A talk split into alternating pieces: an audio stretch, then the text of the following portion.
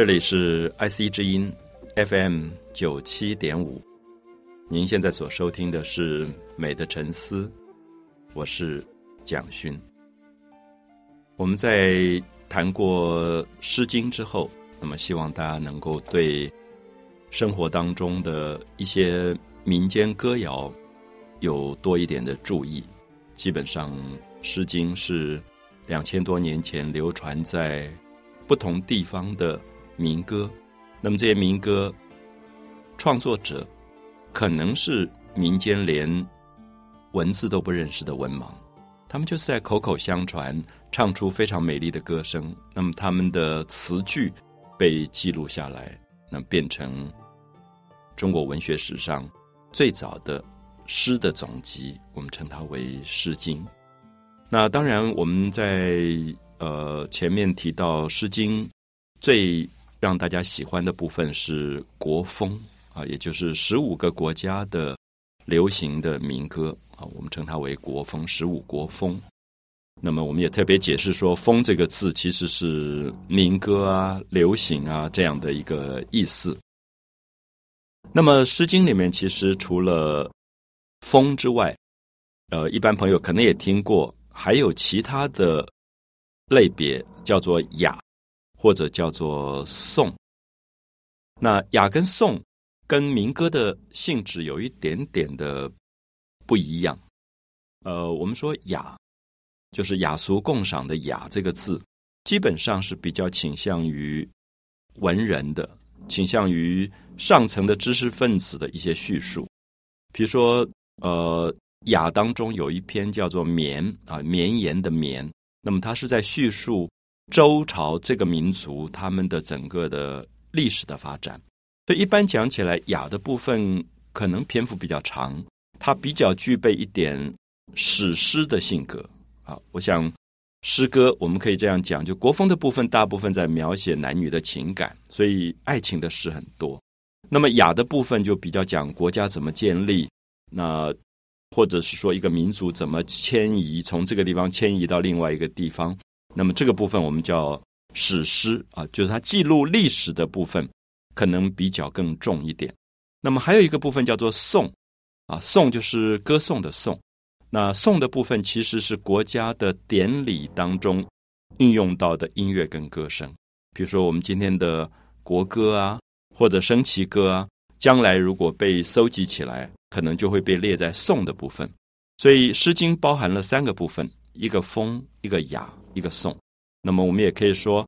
他用诗歌的方法包容了社会的三种不同的阶层：一个是民间的民歌，一个是知识分子所书写的民族跟国家的史诗，还有一个是国家典礼里面的一些庙堂当中的歌颂的音乐，叫做颂。所以风雅颂，呃，等于是界定了《诗经》的三个不同的方向。可是很有趣，我想。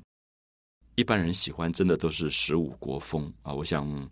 以我们今天来看也非常自然。我想大家会到卡拉 OK 去唱民歌啊，唱流行歌，很少人吃饭吃饭忽然唱起国歌来。我想大家都吓了一大跳。就是对于颂这个形态来讲，它是因为是国家典礼当中的歌曲跟音乐，所以它具备某一种庄严性。所以除非是在特定的环境啊，就颂这种东西都是跟纪念祖先呐。或者是呃歌颂国家或者是民族的一些歌声，那么雅其实用到的机会也不是那么多，因为它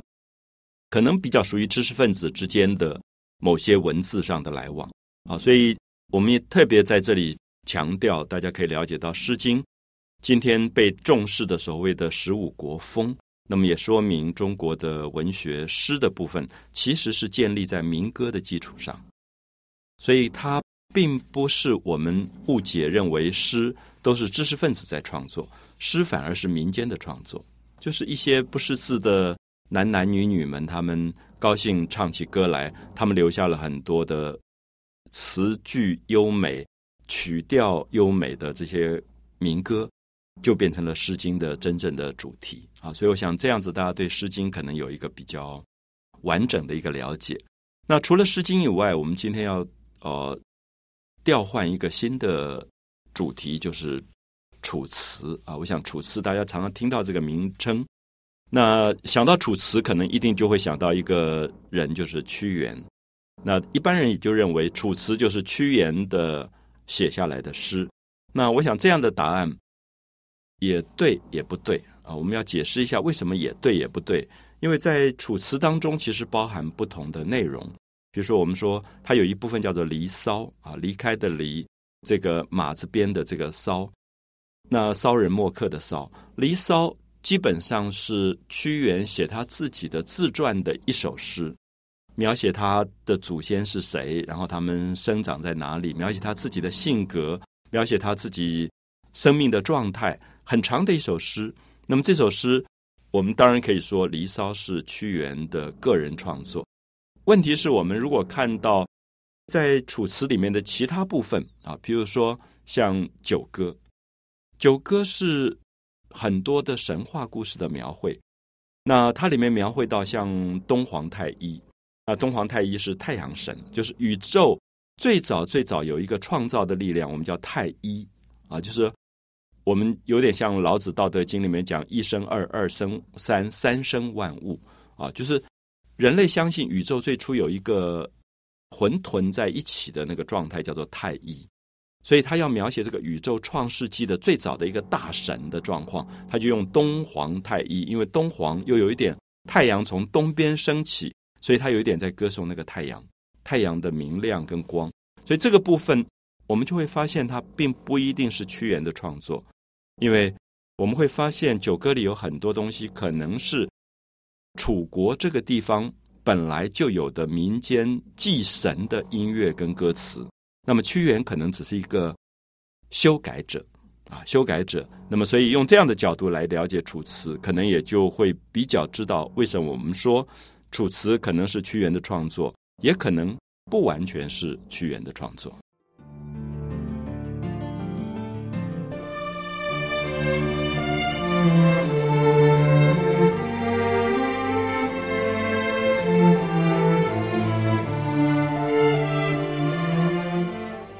我们提到了楚辞，我们特别强调楚辞跟《诗经》很大的不同在于，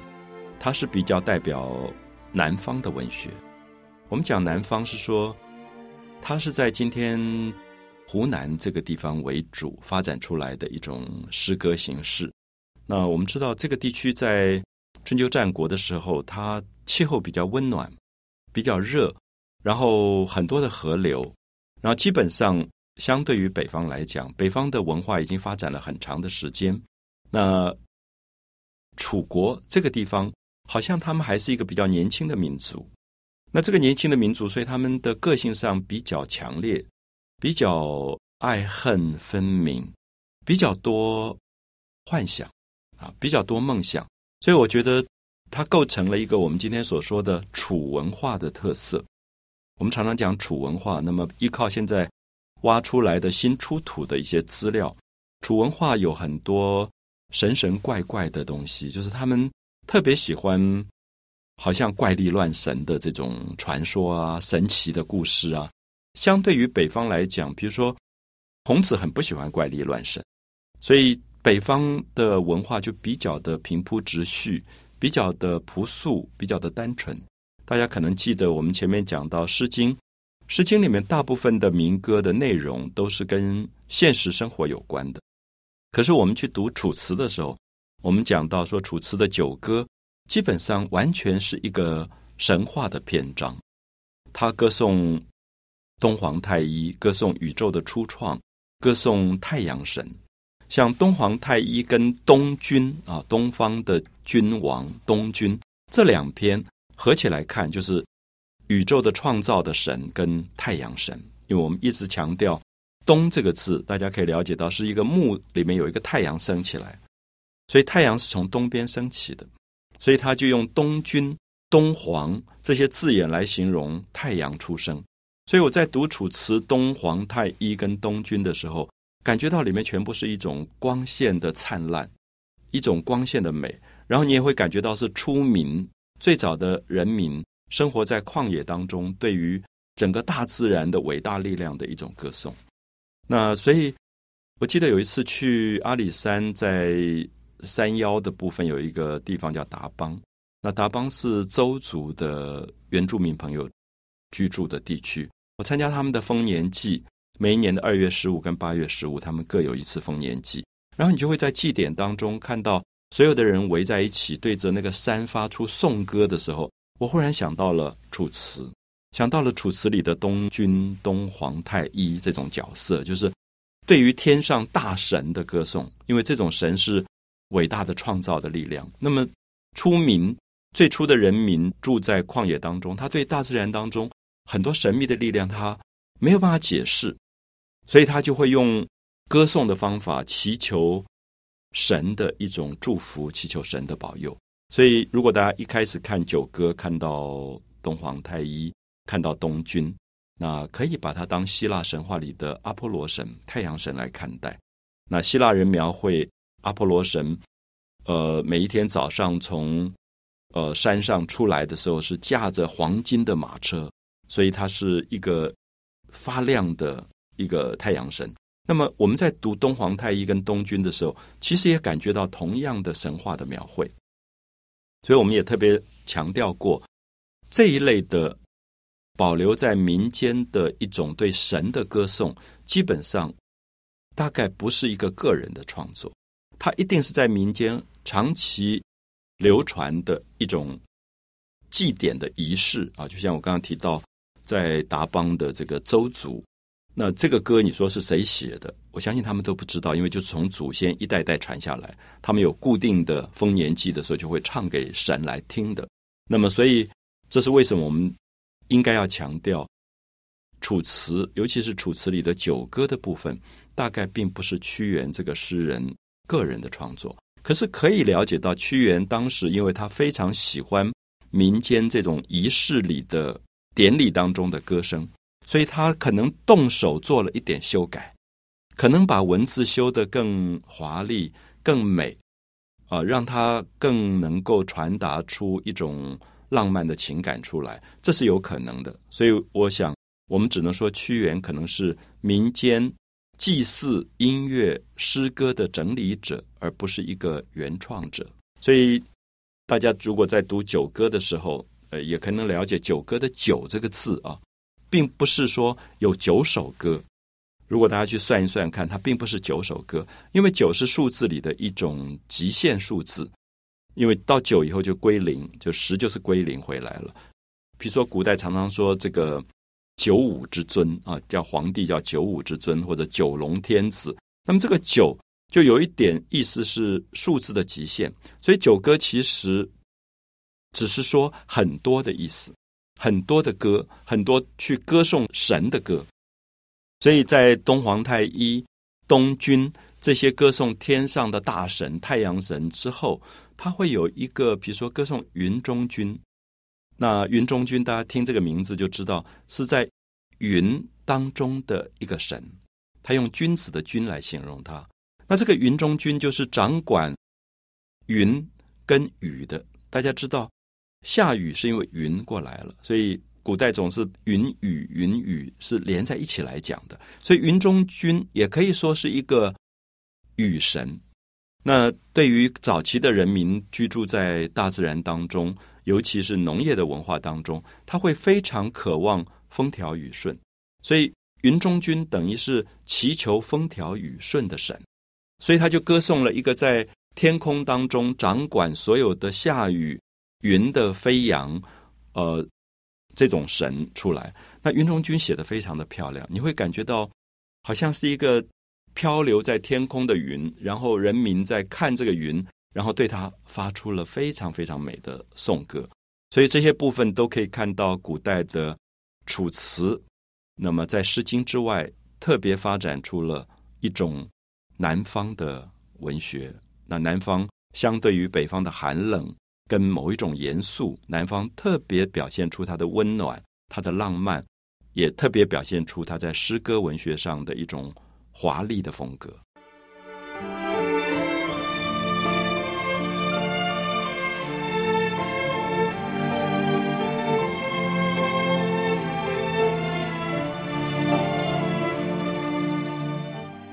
我相信一般朋友在接触《诗经》跟接触《楚辞》时候的感觉是非常不一样的。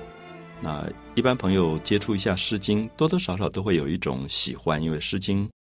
文字非常朴素啊。我们上次讲到，像“关关雎鸠，在河之洲，窈窕淑女，君子好逑”，他讲的内容也很简单，他的表现方式也非常的朴素。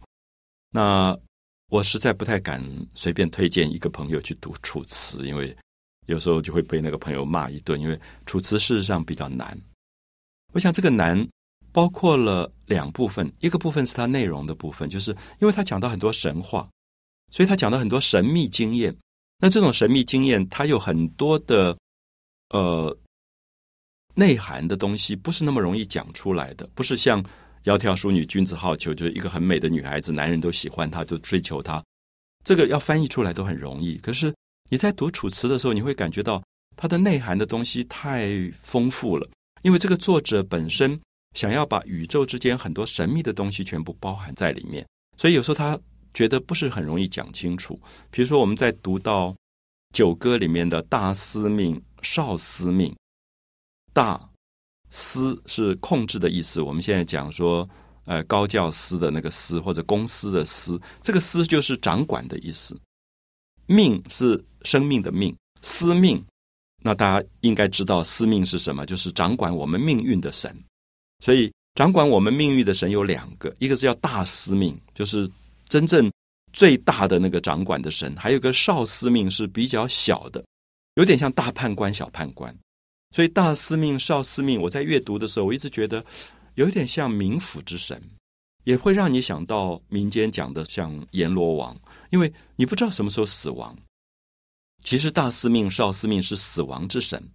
那么民间的老百姓对死亡是非常恐惧的，可是他又不知道死亡到底从何而来，那死亡之后到底又到哪里去？所以我们会发现，其实大司命、少司命里面描写到很多生命。非常神秘的一种感觉啊，一种不确定的状态，然后也让你觉得在这个颂歌当中，有点像我小时候看到庙宇当中七爷八爷忽然出巡了。其实小时候看到那个东西很害怕，就会躲起来的啊，因为不晓得七爷八爷到底是什么，还会看到那种白无常吐着一个长长的舌头。所以大司命、少司命当时一定是在民间真的有这个祭典，而且真的有歌有舞的。可能是戴着面具的神出来，可能真的就像我们庙宇的七爷八爷，然后他们唱着一些歌声，然后表示说：你们人必须要害怕我，因为我可以随时让你们的命运发生变化。所以老百姓也真的这个时候对他们有很多的敬拜。那大家知道台湾的烧王船的祭典，他祭拜的神是瘟神，就是瘟疫的神。所以烧王船是做一个很漂亮、很漂亮的船。然后拜托拜托说瘟神，你赶快走吧，你不要留在这里，因为留在这里就会有瘟疫流传。好，所以我想大家了解到，神并不见得都是我们认为慈悲的或者是温和的，神有些是非常可能很凶恶的，或者是说带来很多灾难的。所以我们提到东君、东皇太一、云中君，可能都是比较保护的神，比较善良的神。可是大司命、少司命是非常。狰狞的神，就是你对他如果不敬畏的话，他可能会惩罚你的。所以，他有一点像刚才讲到瘟神，有点像台湾民间的王爷，有点像城隍。我想大家知道，像新竹有一个城隍庙，城隍也是地狱之神，他是冥府的神。所以，如果你走进城隍庙，你会旁边看到很多判官、很多七爷八爷，他是对人进行惩罚的啊，他是进行惩罚。所以，我想我们在读大司命、少司命的时候，常常觉得那个内容里面有很多非常让人害怕的神秘主义的感觉的东西。可是你又觉得讲不清楚。好，这是为什么？我觉得楚辞在阅读内容方面其实比较困难，因为它没有办法像《诗经》讲的这么清楚，因为他在讲一个非常特殊的神秘经验，这是一点。还有一点是，楚辞在讲这个神秘经验的过程，它的文字跟语言，它的词汇。也非常的特殊，所以有时候我们在读《楚辞》的时候，我们常常要翻字典才知道那个字是什么意思。所以我想跟《诗经》不太一样，《诗经》你在读的时候说：“昔我往矣，杨柳依依；今我来思，雨雪霏霏。”杨树、柳树、下雨、下雪，他用的字都是非常简单的字。可是你读到《楚辞》的时候，可能四个字里面有三个字我们都不认识，我们都要查字典的。因为《楚辞》本身是南方的地方语言，它里面有很多特殊的字眼。还有一点就是屈原这个诗人，他喜欢的文字是非常装饰性的文字。好，我举一些例子，比如说在读《离骚经》啊，我们说《离骚》是屈原描写自己一生的一个传记的史诗，讲他自己的。他描写到他自己说：“呃，我戴了一个帽子。我们说戴个帽子，如果《诗经》讲的话，就是戴个帽子，很简单嘛。他就说高于冠，冠就是帽子，帽子的意思。于是我，那我把我的帽子弄到很高很高很高，叫高于冠之。他加了一个虚字之。”极极极是，你写一个山水的山，下面写一个极啊，就是我极你啊，这个极。那这个极是山很高的感觉，叫极。高于冠之，极极兮，加了一个兮，这个兮就是啊啊的意思。所以我们会发现，在《诗经》里很少用到感叹字，可是《楚辞》用到大量的感叹字。所以这是为什么很多人都认为《楚辞》是浪漫诗歌。浪漫的意思就是说，我们在念这个诗的时候，我们觉得感情很澎湃，非常丰富，跟《诗经》不一样。《诗经》你在阅读它的时候，你觉得很平静，所以它是古典文学。那么《楚辞》是浪漫的文学，所以高于冠之，极极兮，你还要拉长那个声调，它有很多的起伏跌宕的感觉。那长于佩。玉佩啊，身上配了玉，长于佩之陆离。你看“陆离”两个字很难了解，“陆离”是在讲玉一块一块的玉接在一起，叫滴哩嘟噜的感觉，叫陆离。那我们现在都很少用到这些字眼，所以我会觉得《诗经》对民间的影响其实是大过《楚辞》的。所以《楚辞》比较接近一般人认为说是文人的文学，是贵族的文学，他用字也比较困难，所以在理解上当然也就比较不容易。那可是《楚辞》也对我们来说有跟《诗经》不同的情感，因为《楚辞》比较浓烈，情感比较浓烈，比较激动啊，比较激情。所以我想这样的话，大家就可以了解《诗经》跟《楚辞》可能各有各的长处。那平衡下来，才会构成以后诗歌继续的这个发展。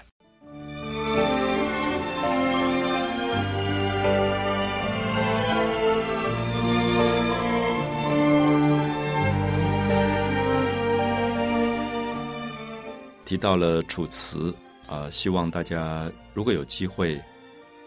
找一本《楚辞》来看的时候，那么可能心理上先有一些准备吧，因为《楚辞》真的文字跟词汇上是比较难的啊，是比较难。可是我基本上我很喜欢《楚辞》的原因，是因为我觉得《楚辞》里面充满了神话的幻想个性，那这一点《诗经》是无法取代的。所以刚才提到《楚辞》，我自己最喜欢的篇章像《九歌》，我们提到他歌颂了宇宙的创造的神东皇太一、太阳神东君，他歌颂了掌管下雨、天上飘的云的神，叫做云中君。他也歌颂了掌管我们命运生死的神大司命、少司命。其实里面可能一般人最喜欢的两篇是《湘君》跟《湘夫人》。大家知道湖南有一条水，有一条河流叫做湘水、湘江。那么这个三点水一个相同的湘，这个湘江是楚国非常重要的一条河流。那么这条河流的优美，使得很多人在河流上划着船的时候，可能会唱着歌。你会感觉到湘君跟湘夫人是河神，是河流之神。可是。你再读下去，你发现他们不只是河流的神，因为在河流旁边，人的心情会变得很柔软。我们有一个字叫委婉，这个委婉就是弯来弯去，弯来弯去。你会觉得河流的弯来弯去，好像代表了一种很缠绵的感觉。所以，不知道大家有没有感觉到，如果一个船夫划着船在水上，然后他看到一个女子也在水上，他就会远远的唱歌给这个女子听，变成一种情歌。所以，湘君跟湘夫人基本上讲的不只是河流，而是一种爱情里的渴望跟等待。所以，他们其实是爱情之神。尤其是湘夫人的部分，就是她可能是当时在歌舞当中的两个神。湘君是一个男神，湘夫人是一个女神。就是说，在典礼的仪式当中，有一个男的戴着面具，有一个女的戴着面具来跳舞，歌颂爱情的。然后这个女子永远是在等待的状态，永远等待她的夫君的回来。那么也可能是在当时楚国这个地方，很多人他的生活是跟河流有关。比如说，如果他捕鱼为业，他就常常在河流上。可是我想大家知道，河流上的生活有时候是有危险的。如果有暴风雨来，有风涛很大，船可能会翻灭，所以人可能会死在水中的。所以我不知道，我读《湘夫人》的时候，我一直觉得是在岸上的女子对于水中的男子要回来而等不到的那个心情，然后变成很感伤，变成很忧郁，变成有一种等待的痛苦。所以它是爱情，可是同时又是爱情的失落。好，所以《湘夫人》部分诗歌里面有非常美的一些曲调出来啊，让我们感觉到是一种忧伤的爱情之歌。所以在呃，一般民间讲起来，常常会喜欢湘君的部分跟湘夫人的部分。我也会觉得湘夫人的部分在九歌里会特别像《诗经》，它比较有一种民间的情感在里面。好，所以也许我们会看到东皇太一、东君、云中君，还有河伯之神啊，河流的河伯之神、大司命、少司命，都在讲一些掌管命运的天上大神。可是到了湘君跟湘夫人的时候，就比较开始回到了人间，歌颂河流之神。好，接下来我们就看到有另外一个神出现，叫做山鬼。大家看到山水的山鬼，我们说神鬼的鬼，所以它并不是神，它是住在山里的森林里面的一种鬼魅。啊，我用鬼魅这个字，我不知道大家会不会想到西方神话里所谓森林的一种精灵。所以，其实我读山鬼的时候，我觉得他描述的非常美。说若有人兮，若有人兮，说好像有人，可是又好像没有人。就是如果我们今天一个人走进森林，然后你很孤独当中，你会觉得很害怕。你不晓得那个森林当中是不是隐藏着一些山妖鬼魅。那每一个民族都有这种传说，好像狐狸一样，他们忽然变成精灵了。那么，所以它可能是好的，也可能是不好的。然后他常常会一闪就过去了，所以山鬼这一篇，很多人尤其是艺术家特别喜欢，因为山鬼非男非女，非神非鬼，好像存在，好像又不存在，所以它是一个存在在幽暗的森林当中的一种生命，非常神秘的一种存在，所以它会让画家很幻想说，怎么样去把山鬼画出来？山鬼不太是一个具体的形象。而是一种飘忽的那种感觉。好，所以这一篇如果大家去读一下，你会感觉到很像很像希腊神话里面的森林里的女仙啊，这些女妖或者女仙的这种感觉。那另外有一篇是大家很熟悉，就是国殇。那国殇事实上是在讲战争之神，就是在战争当中被杀死的一些男子。注意一下，“殇”这个字是讲二十岁不到死掉的人。因为军队的战士都是很年轻的人，然后在战场上死掉了。那我觉得国殇读的时候，你觉得有一种很大的痛苦，就是你会觉得是在祭祀当中，对于这些死去的为国家捐躯的男子少年的一种歌颂，然后讲的非常的悲壮，说手身离兮，心不成；手头身身体，手跟身体，头跟身体分开了，因为被杀死了。在战场上，头被砍掉了，所以手跟身躯、头跟身躯离开了。可是心里面还在努力的追求一个要报答的什么东西。所以他在讲一些战士的死亡，在讲一些年轻死亡的神在战争里的痛苦。讲车错骨兮短兵接，车是战车，战车跟战车。因为彼此在打仗，所以那个鼓是车轮的轴都搅在一起了。车错鼓兮，短兵接。因为车子已经靠近在一起，所以大家不能用长的武器，就用短的刀来彼此刺杀啊！车错鼓兮，短兵接。我们会觉得国殇里面表现出很多非常让你觉得悲剧性的一种少年死亡的一种痛苦，所以这些经验都是《诗经》里没有的。那。屈原改写了楚辞的典礼音乐、典礼歌舞，然后变成了非常美的古老的神话的歌声。所以这是非常难得，因为孔子不喜欢神话，不喜欢怪力乱神，所以神话大量消失的一个民族，竟然在九歌里找回了很多美丽的神话故事。所以我很希望从这个角度，大家可以再一次去认识九歌，不一定每一个字都读懂，可是对九歌的云的描绘、太阳的描绘、爱情的描绘、山鬼的描绘、命运之神的描绘，你可以用一个全新的角度去阅读这样的一个神话诗篇。美的沉思，我是蒋勋。